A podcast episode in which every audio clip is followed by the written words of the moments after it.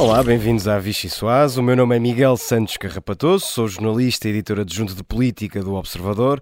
Tenho ao meu lado o melhor adjunto da telefonia portuguesa, Diogo Teixeira Pereira, e as imprescindíveis assessoras Rita Tavares e Mariana Lima Cunha, e este irremodelável ministério que me vai ajudar a explicar a semana de todas as semanas políticas. Segredos, vinganças, agressões, reféns, velocípedes, secretas, polícias, encontros noturnos, jogadas políticas, demissões, não demissões, guerras palacianas, gelados de três sabores e, finalmente, o discurso de todos os discursos preferido pelo pai da nação. Um pai ausente que, entretanto, vai desaparecer para comprar tabaco, mas o pai da nação. Se esta semana desse um filme, seria uma espécie de 007, realizado por Woody Allen, com o elenco dos Morangos com Açúcar. Netflix, ponham os olhinhos nisto.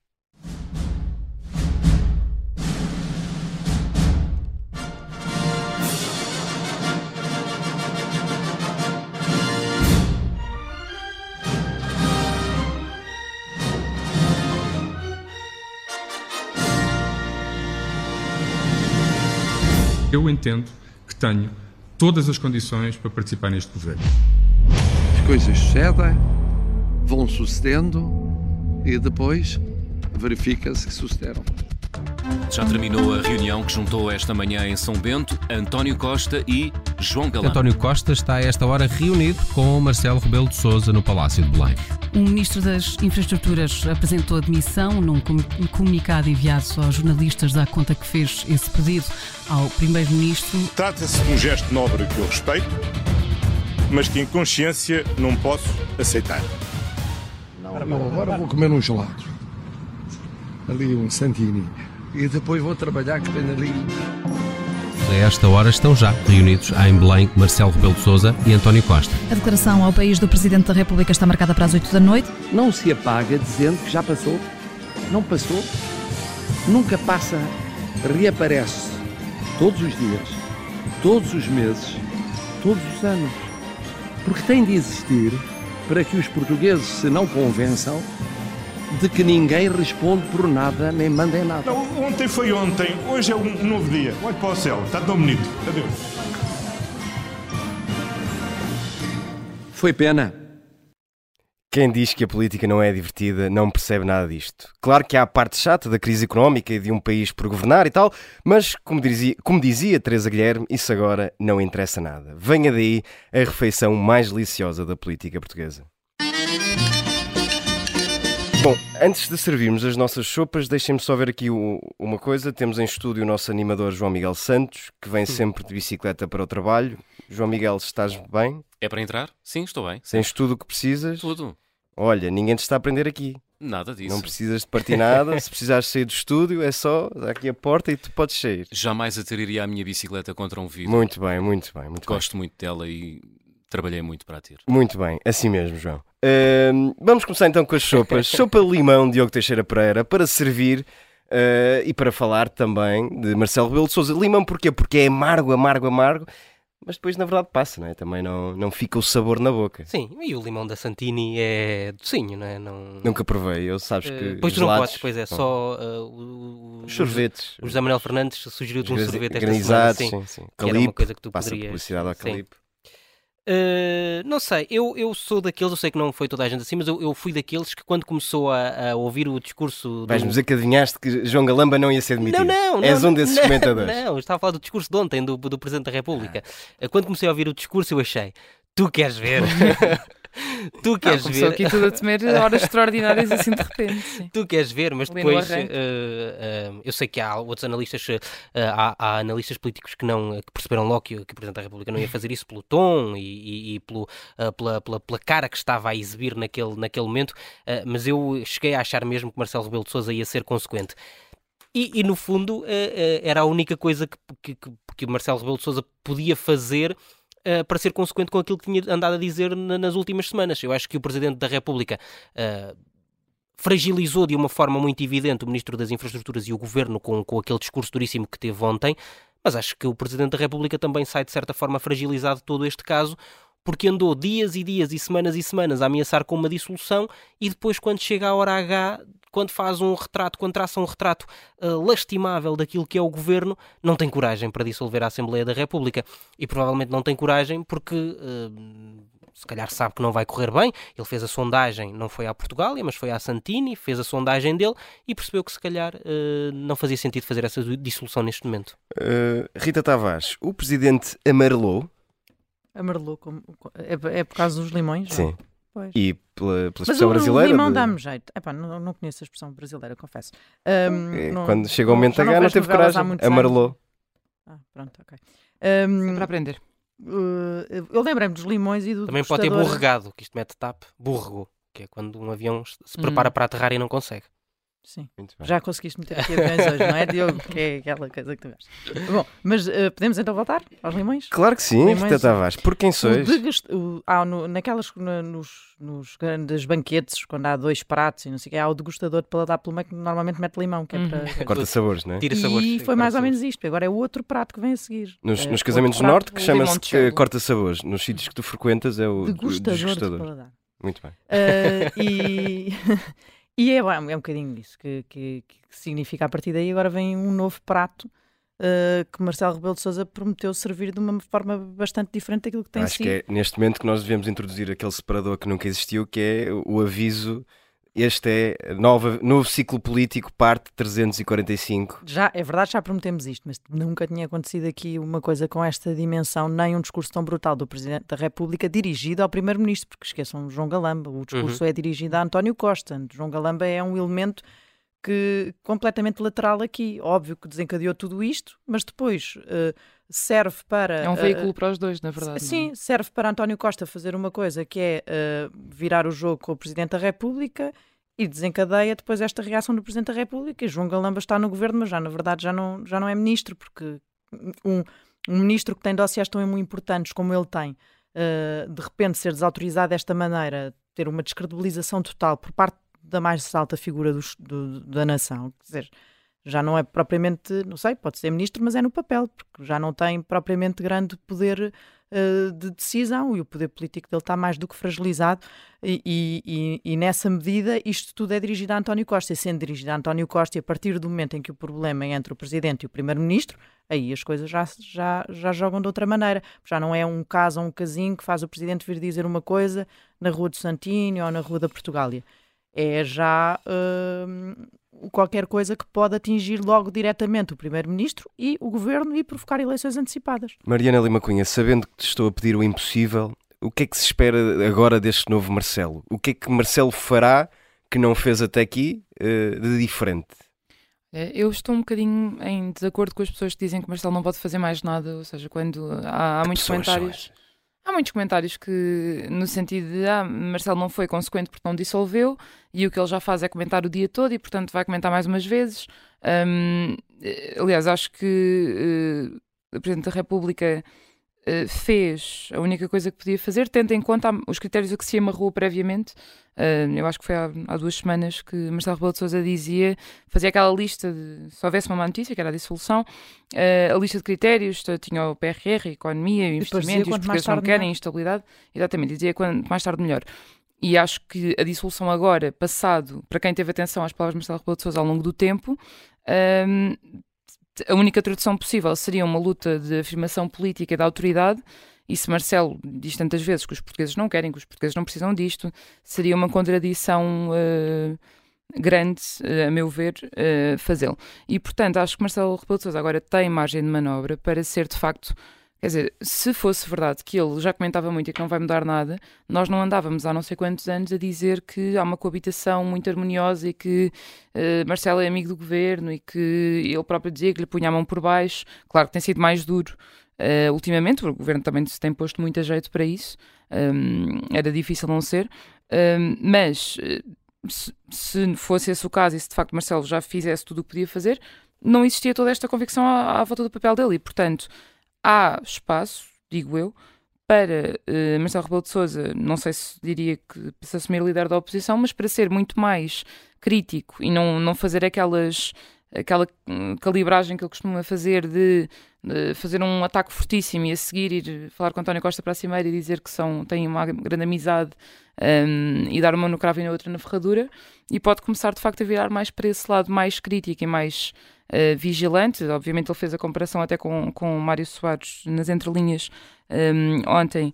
E, sim, avisou o PS, claramente. É? Sim, aquela questão toda da, das presenças abertas, de estar atento ao que se passa no terreno. De, ele começa logo, aliás, com um aviso de fundo que tem a ver com a economia e com, com os bolsos das famílias que não tem nada a ver com casos, não tem a ver com a, tem... a governação. Deixa-me só introduzir uhum. aqui uma coisa nisso que estás a dizer das presidências abertas, que é, já se percebeu e temos trocado mensagens e, e, e ligado a, a falado com alguns uh, socialistas neste, nestes momentos e, e, o PS escolheu oficialmente ficar em silêncio. Hoje o Primeiro-Ministro fala, uh, uh, faz uma intervenção no Prémio Camões, vamos ver se não, não terá alguma coisa também a dizer sobre o Presidente da República, mas a verdade é que no PS há aquela sensação de, uh, por um lado, isso de o que é que Marcelo pode fazer mais, porque já, já, já tem feito, já, já tem falado da dissolução da palavra, todos os é? dias. Sim. Um, a verdade é que uh, uh, Marcelo Rebelo de Sousa uh, pode, pode aqui de alguma forma mimetizar Mário Soares com, com, com Cavaco Silva, o que teve. Exatamente, as pessoas não, não se lembram, mas, mas, teve efeitos devastadores para o PSD, uhum. que apesar de ter conseguido concluir teve, a legislatura, exatamente. acabou de rastros nas legislativas seguintes. Exatamente. E Cavaco Silva e, perdeu e durante, essas presidenciais. E durante, e durante o momento em que a presidência aberta existiu, Uh, por exemplo, a de Lisboa, que já havia televisões privadas, uh, basta ir revisitar o que se escreveu sobre isso. Quando já havia uh, televisões privadas, o impacto das presidências abertas foi muito maior do que, do que era desde o início do mandato de Mário Soares. Imaginem agora com noticiários hora a hora, uhum. e depois aquilo de facto teve impacto. O PSD demorou muito tempo a levantar-se depois e Cavaco Silva perdeu daquela saída. E Cavaco Silva perdeu as, as presidenciais em 95. Vamos então falar 96. mais agora sobre António Costa. Eu vou servir-vos uma sopa de pombo. Como vocês sabem, o pombo é um bicho que volta e meia eh, enche muito o peito. No caso, António Costa fez peito a Marcelo Rebelo de Sousa, mas acabou com uma anilha pendurada na pata chamada João Galamba. Um, António Costa, Rita Tavares, não jogou, de, não, não, não fez uma jogada de alto risco ao fazer depender o seu futuro da prestação de um ministro com as características de João Galamba? Há uma leitura que corre no Partido Socialista. Eu e a Mariana escrevemos um texto esta semana a dar essa percepção que é uh, o risco de António Costa se ligar diretamente e ligar o seu uh, futuro político diretamente a uma figura que é vista como instável, imprevisível, como, como João Galamba e uh, uh, há uma comissão de inquérito que está a decorrer e que é uma comissão de inquérito que uh, já ninguém se lembra que ninguém se lembra, claro que nos lembramos, mas até há um tempo o ministro ou o ex-ministro mais envolvido e mais no centro de toda a polémica era Pedro Nuno Santos. Agora é um ministro que está em funções, João Galamba. Era o sonho da oposição, era ter ali alguém em funções, até porque até aqui já tinham sido todos afastados. E, e antes era outro adjunto. Era um adjunto. Eh, aliás, outro, outro secretário de Estado, uh, Hugo Mendes, que cuidava das relações institucionais entre Belém e São Bento. Agora sim. o Hugo Mendes desapareceu, já ninguém faz isso. Ou seja, tudo a comissão de inquérito a decorrer e, e, e os primeiros tempos de trabalhos já deram água pela barba. Quanto mais. Uh, uh, com mais uns tempos e com audições como as que vão existir de Pedro Nuno Santos, de João Galamba, uh, tudo isso, e do, do, Frederico, ex, do eh, Frederico Pinheiro, o ex-adjunto. Ex colega de, de hobby de João Miguel Santos. um, tudo isso vai criar aqui como se fosse um, uh, um, um, risco latente, não é? Uma coisa que. e que atinge diretamente António Costa. Mariana Lima Cunha, é caso para dizer que o relógio de António Costa, ou, ou de fim de ciclo de António Costa, começou uh, a tocar a partir do momento em que uh, Marcelo Rebelo Souza faz a declaração que faz ao país? Ou seja, havia muita especulação sobre quando ou se eh, a Assembleia da República ia ou não ser dissolvida. Depois do discurso eh, de Marcelo Rebelo de Sousa, falta o quê exatamente? Falta uma ida às urnas? As europeias podem ser decisivas nesse capítulo? Por acaso nós ainda agora estávamos a, a comentar isso, temos algumas dúvidas sobre um, ehm, qual é o ponto a que temos de chegar para que Marcelo Rebelo de Sousa decida então lançar a bomba atómica. Ou seja, acho que há claramente aqui um, um, uma espécie de ultimato de é um aviso mais claro do que nunca e aliás a, a, ordem de silêncio no PS a seguir é reveladora porque apesar de ter havido até alguma bravata e um grande orgulho na, na intervenção de António Costa inicial há uma pressão no PS que é preciso se calhar também não pisar publicamente o, o, Presidente, e por isso é que a tese do PS agora é que, mesmo na discordância, houve lealdade e houve, e houve cuidados institucionais. Uh, portanto, essa parte o PS está a tentar uh, salvaguardar. Agora, a dúvida é. Uh, nós temos um presidente que diz que os tem... agora não é o momento, que já deu aquela série de argumentos, ele já tinha dito que este ano era decisivo, que é preciso executar bem o PRR, que isso é que interessa às pessoas e o dinheiro, o, o dinheiro a economia é que interessa às pessoas quando é que isso vai deixar de interessar, vai deixar de interessar e depois Até nas europeias. O PRR é discussão até 2026, não é? Sim, e depois se nós chegamos às europeias e tivermos, imaginemos, se o PS não tem um trambolhão declaradíssimo, ou seja, se, pronto, pode ter um tropeção, mas isso a princípio não é motivo para, para deitar abaixo um governo. Um, se tivermos o chega a crescer, a crescer, é, é sempre crescimento de, desde que elege, e isso parece-me provável.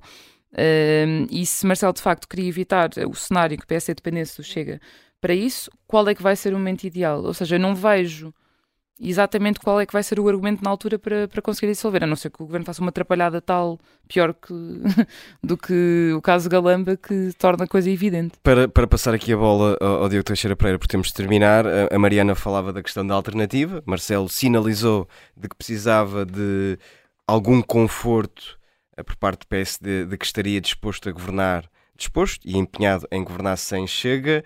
Dos sinais que vimos esta semana, uh, do almoço uh, entre Luís Montenegro e Rui Rocha, um, ehm, a oposição do centro-direita está um, ehm, a fazer também o seu caminho para dar algum respaldo a Marcelo Rebelo de Sousa quando ou se quiser, quiser dissolver a Assembleia da República? Eu acho que esse foi o sinal importante desta, desta semana por parte da, da direita, uh, do PSD e da Iniciativa Liberal, uh, que de certa forma estão já a afinar eh, agulhas para darem esse conforto ao, ao Presidente da, da República.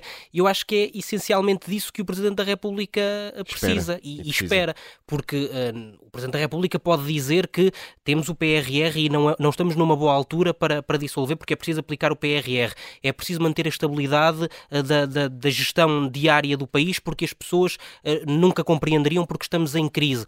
O Presidente da República pode usar esses argumentos todos, mas eu acho que o Presidente da República nunca vai dissolver a Assembleia se não souber que as eleições a seguir vão ter um resultado diferente. Eu acho que isso é, é, é que é importante. Marcelo Rebelo de Sousa não pode arriscar dissolver a Assembleia da República e no dia a seguir aparecer uma nova maioria absoluta do Partido Socialista ou até aparecer uma vitória do PSD, mas com Daí que as europeias possam ser esse sinal de que Marcelo eu, Rebelo de Sousa mas eu, acho que isso, mas eu acho que isso também pode ser uh, complicado porque todos nós sabemos como as europeias são eleições difíceis difíceis, ainda por cima este ano. Eu só acho que nós estamos a desconsiderar uma coisa. Desculpa interromper, claro. estamos a falar nas europeias, é um facto, mas Marcelo diz que este era um ano decisivo, o ano acaba antes das europeias, não é? acaba em dezembro.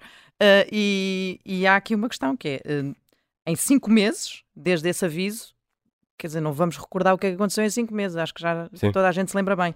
O que é que ainda pode acontecer em cinco meses? Nos próximos cinco, seis meses do não, ano? Claro, claro que sim. Mas, mas, Ou seja, mas, nós estamos mas Marcelo a desconsiderar aqui a capacidade deste não, governo se envolver em mais polémicas. Não, não, não, e... não estou a desconsiderar. Eu acho é que Marcelo Rebelo de Sousa devia estar um bocadinho mais rescatado, não é? Porque ele tanto ameaça, tanto ameaça que um dia vai ter que ser consequente de facto e depois as coisas podem correr mal também para o lado dele e pode de facto criar uma, um, um cenário de ingovernabilidade. Bem, não faltarão oportunidades de voltarmos a estes temas. A nossa primeira parte tem de ficar por aqui. Voltamos dentro de momentos com Miguel Prata Roque.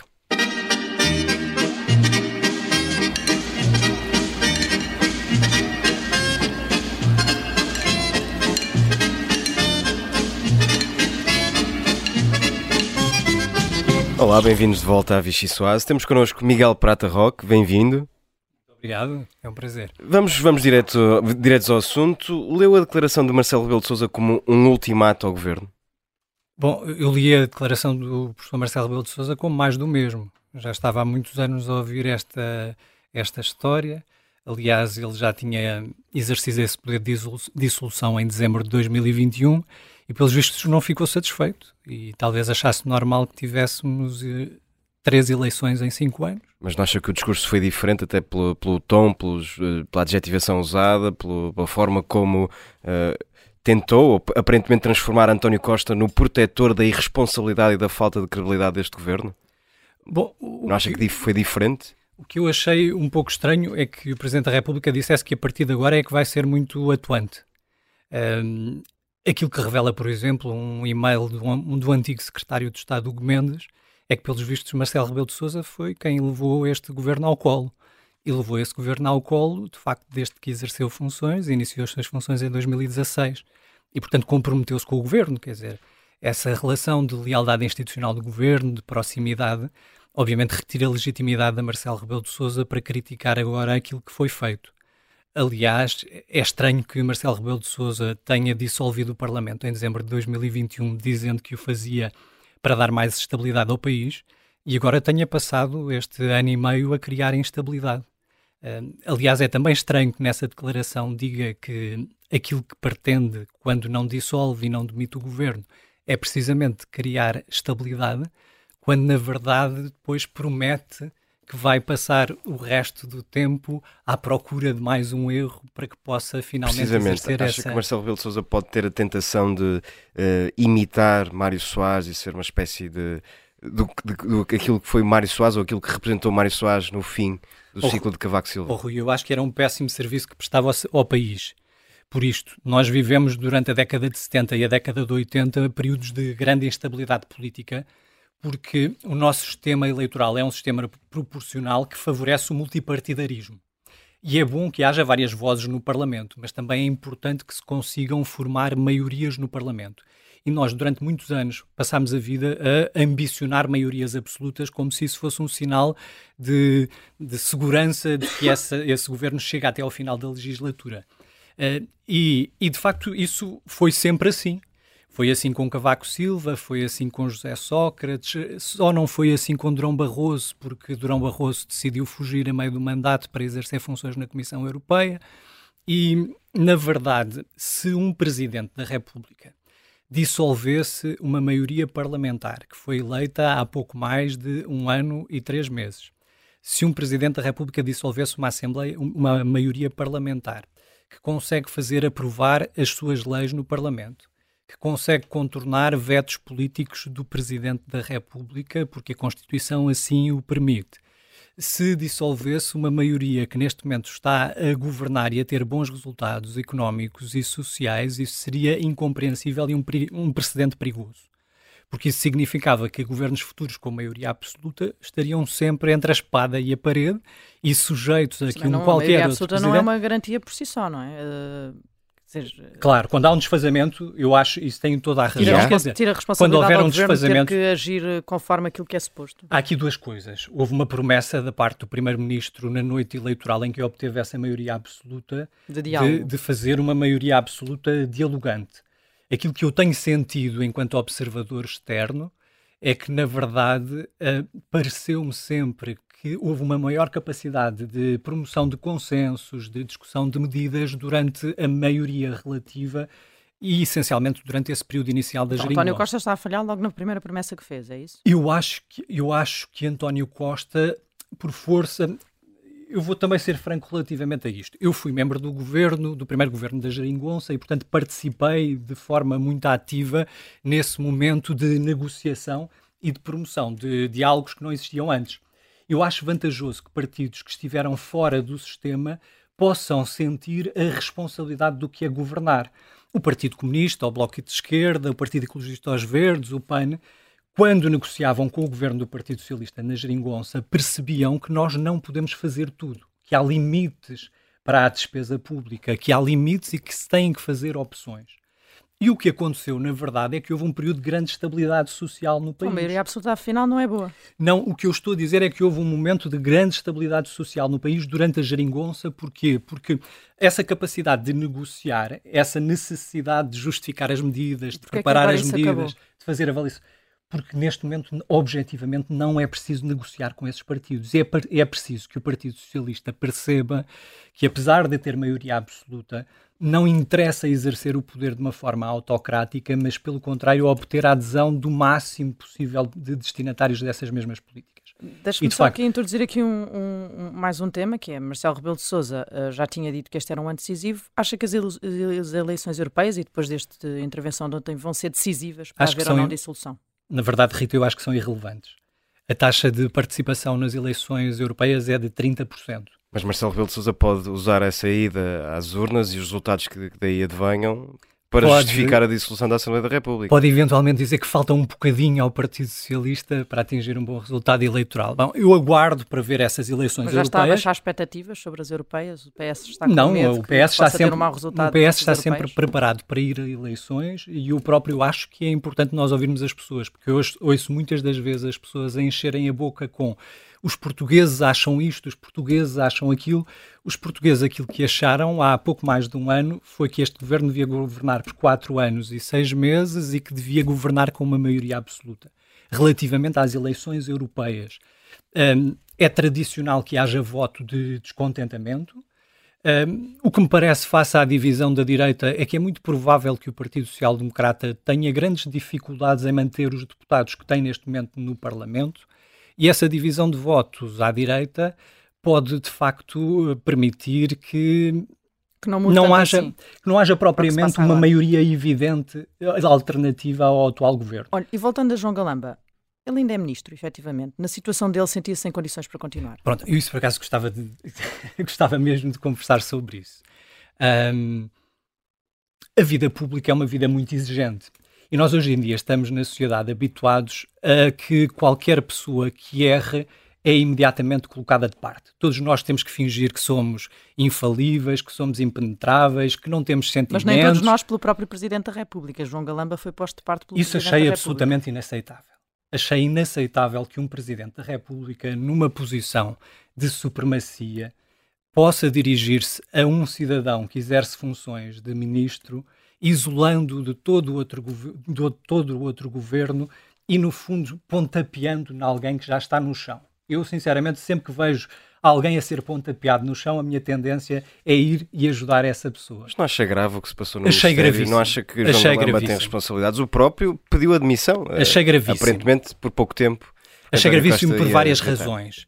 Achei gravíssimo. eh, Vamos, eu não quero estar a discutir semântica e, portanto, discutir se mentiu ou se omitiu.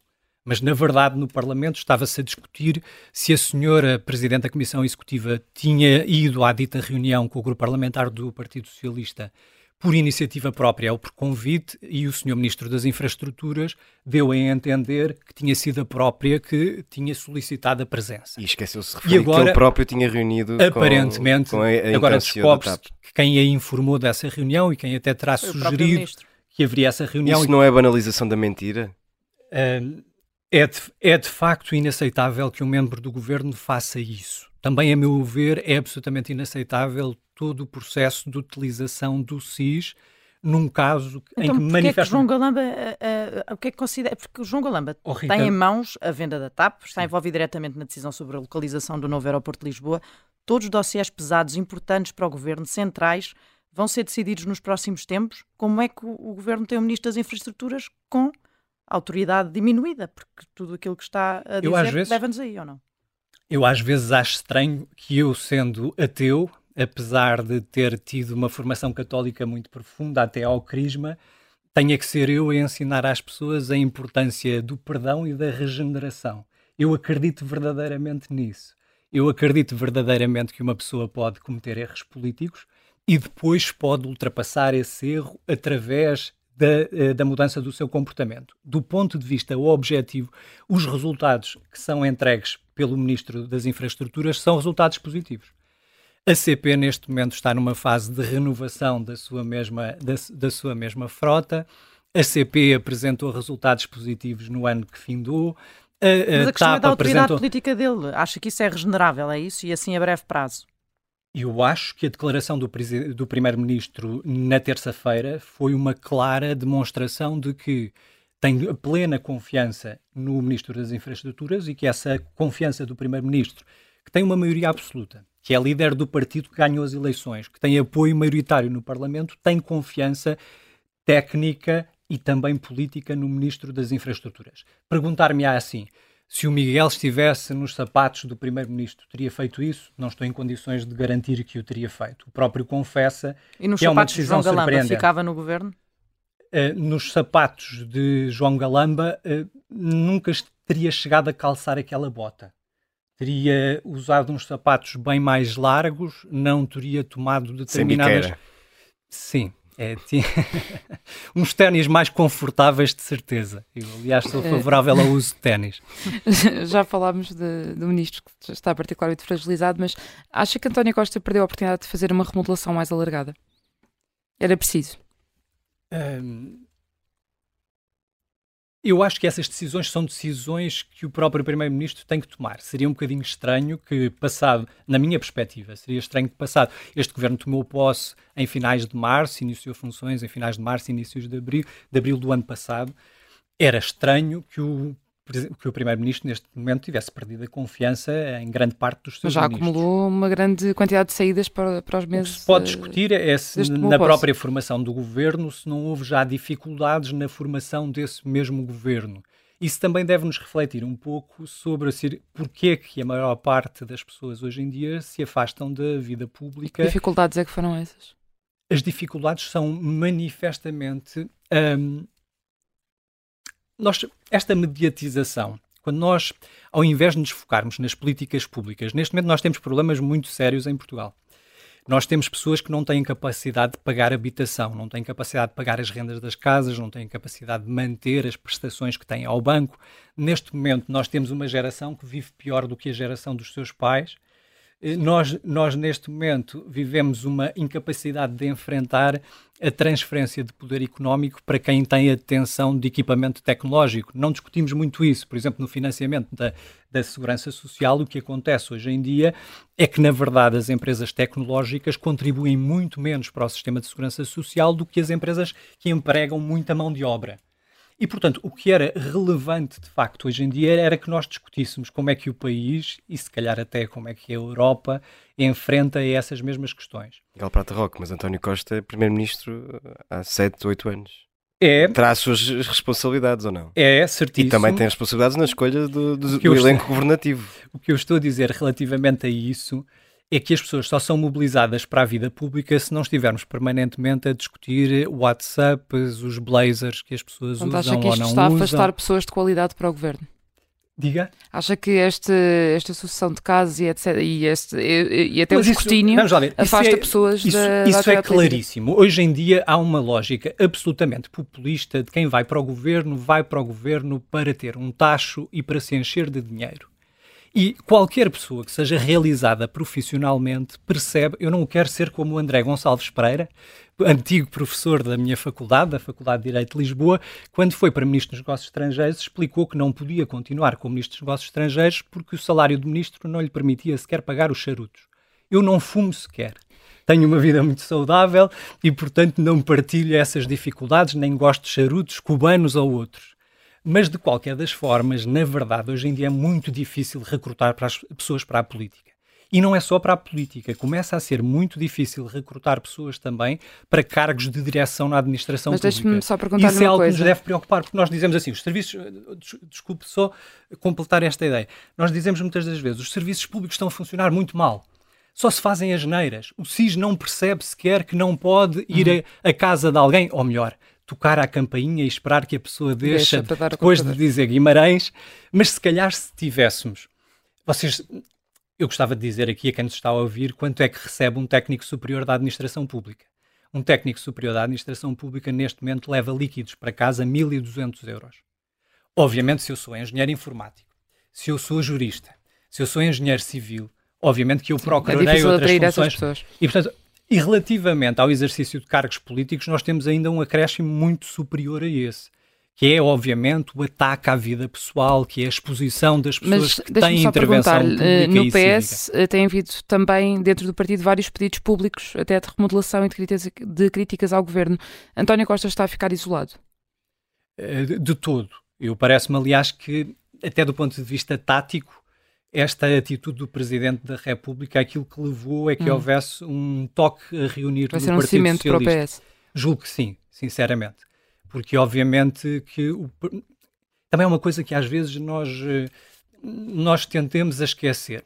Marcelo Rebelo de Sousa foi eleito essencialmente com os votos de eleitores do Partido Socialista. Não estou a falar do apoio do Partido Socialista, estou a falar de eleitores do Partido Socialista. Com o apoio de António Costa, basicamente. Ora, a força, aliás, foi António Costa que anunciou Que na. Auto Europa a candidatura de Marcelo Rebelo de Sousa, convém recordar.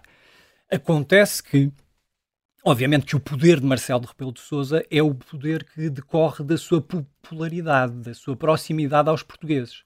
Ora, Marcelo Rebelo de Sousa teve 60% dos votos nas últimas eleições presidenciais. Pelo menos metade desses votos foram eleitores do Partido Socialista. Eu aguardo com grande curiosidade pelas próximas sondagens de popularidade do Presidente da República, porque, obviamente, os eleitores do Partido Socialista se sentem traídos. Porque uma coisa é o Presidente da República exercer o seu poder moderador, outra coisa é o Presidente da República achar que pode plantar notícias nos jornais dizendo que quer que se demita o ministro X, Y ou Z. E, portanto, nesse sentido, o professor Marcelo Rebelo de Sousa já tinha alienado a sua direita política, porque passa permanentemente a fazer juízes de valor sobre os líderes da oposição. Eu nunca vi um Presidente da República a dizer Rui Rio não tem condições de ser Primeiro-Ministro. Fernando Montenegro ainda não é o tempo certo, ainda tem que comer muita papa Cerelac. Eu acho que devia haver um certo recato. Jorge Vamos... Sampaio entregou o seu cartão de militante do Partido Socialista, Vamos... Mário Soares entregou o seu cartão de Partido Socialista Vamos e Marcelo Rebelo de Sousa Miguel na... Prata, Prata Roque, porque parece que continua a ser sobre, líder do PSD. Sobre o, o futuro do, do, Partido Socialista, uh, temos estado também a falar um pouco sobre isso, mas a ala mais, esquerda, mais à esquerda do, do PS pode perder capital político depois desta, desta sucessão de casos. Acredita que Pedro Nuno Santos, por exemplo, ainda tem condições para ambicionar ser líder do PS? Lá está, julgo, julgo exatamente o contrário. Se Marcelo Rebelo de Sousa dissolver o Parlamento, parece-me evidente que não haverá maioria absoluta de nenhum dos maiores partidos de governo. Ora, temos aqui uma de duas alternativas. Ou a, a, a, direita consegue formar governo e, nesse caso, manifestamente, António Costa renunciará à função de secretário-geral do Partido Socialista e o que faz sentido, do ponto de vista da oposição à esquerda, é que haja uma concentração em políticas alternativas àquelas que vão ser implementadas pelo Chega, pela Iniciativa Liberal. Se, porventura, o Partido Socialista ganhar essas eleições eh, teoricamente antecipadas, também é expectável que não haja maioria absoluta e que haja apenas maioria relativa. Mas Pedro Nuno Santos Ora, tem condições líder, ou não para ainda chegar à liderança do, do Partido Socialista? Traz condições que os militantes do Partido Socialista desejarem. Ou então que os eh, simpatizantes desejarem, porque os estatutos Mas o PS Partido tem uma alternativa a Pedro Nuno Santos? Uh, o PS tem muitas alternativas a Pedro Nuno, Santos, Pedro Nuno Santos. Aliás, eu diria que o PS tem sido não só governo, como também oposição e talvez isso explique um pouco a falta de espaço da oposição para contestar as medidas do governo. Agora, eu queria só chamar a atenção a isto. Os estatutos do Partido Socialista permitem, aliás, a convocação de eleições primárias para a escolha de primeiro-ministro. E eu não excluo a possibilidade da comissão de candidato a primeiro-ministro. Eh, e eu não excluo a possibilidade da Comissão Nacional do Partido Socialista, tal como fez na altura entre António José Seguro e António Costa, lance eleições primárias para escolher a pessoa em melhores condições de exercer. Portanto, aquela lógica um bocadinho palaciana que é vou colocar aqui na mesa do Congresso, e aqui vai uma crítica ao Primeiro-Ministro, colocar na mesa do Congresso do Partido Socialista os quatro putativos candidatos a secretário-geral parece-me demasiado palaciano e demasiado plástico. Muito Se bem. há dúvidas sobre quem é que está em melhores condições para ser primeira-ministra ou primeiro-ministro, então há uma solução muito simples. Realizem-se eleições primárias e aqueles que são eleitores do Partido Socialista depois darão essa, essa resposta Miguel cabal. Roque, temos de avançar para o nosso segundo segmento de, do programa, o Bloco Carne ao Peixe.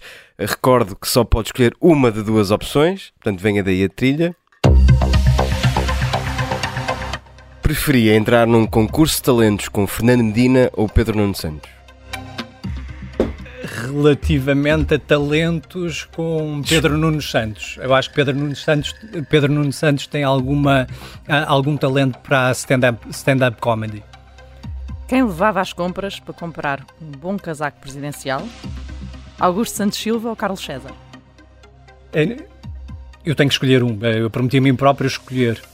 Um escolheria Augusto Santos Silva porque já lhe tirei as medidas, uma vez que fui adjunto de, de Augusto até, Santos Silva quando e foi. até era o alfaiate, já percebemos. Sim, e portanto conheço bem os ombros, conheço bem os ombros e a capacidade que ele tem de suportar sobre os seus ombros casacos eventualmente pesados.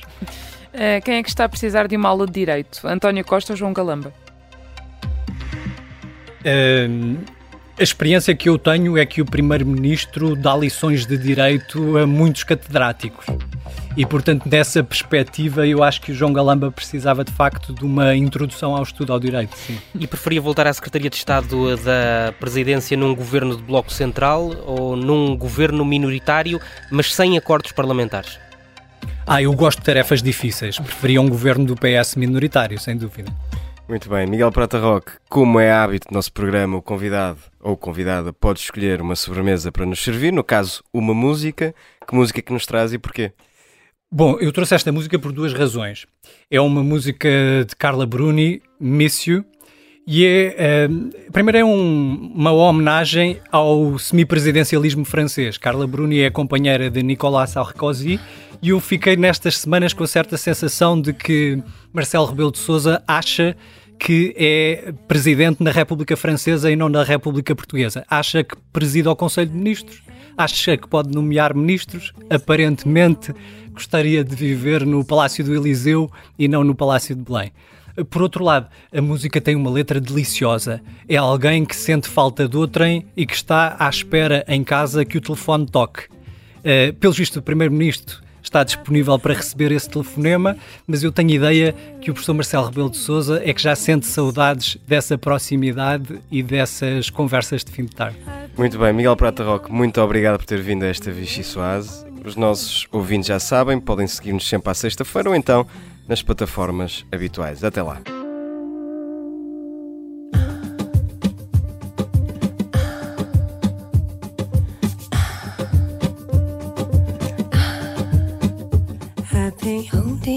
So long. I've been sleeping all alone. Lord, I miss you. I've been hanging on the phone. I've been sleeping all alone. I won't kiss you. Yeah.